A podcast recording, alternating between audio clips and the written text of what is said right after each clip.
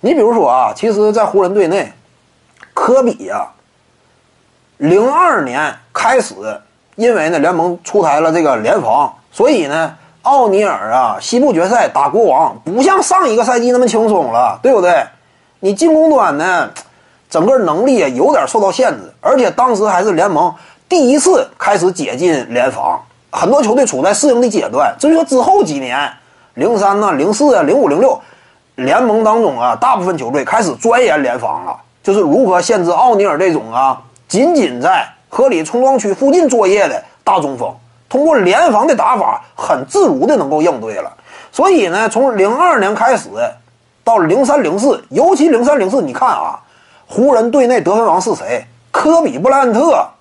也就说，零三零四那会儿，科比已经是队内地位高于奥尼尔了。为什么零四年呢？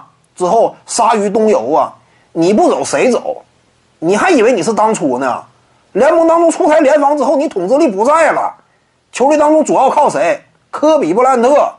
尤其零四赛季那会儿嘛，联盟又。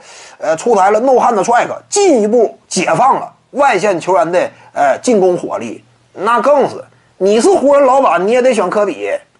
你不光是年轻，不光是科比年轻，就当时的重要性，那科比都在奥尼尔之上了，逐渐进入到外线超级巨星的那个时期了。内线尤其奥尼尔这种啊，你连个中距离都不稳，你为什么蒂姆邓肯那会儿仍然还是余威尚存？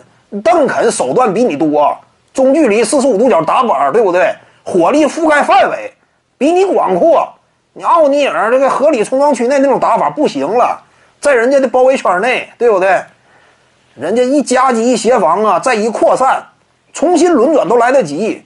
这是当时的客观现实。科比布莱恩特零一年那会儿整体表现就非常强势，零二年季后赛当中重要性极为凸显。你比如说呀，西决面对国王，抢七大战，科比布兰特全场砍下三十加准三双，而且一次失误都没有，重要性非常突出吗？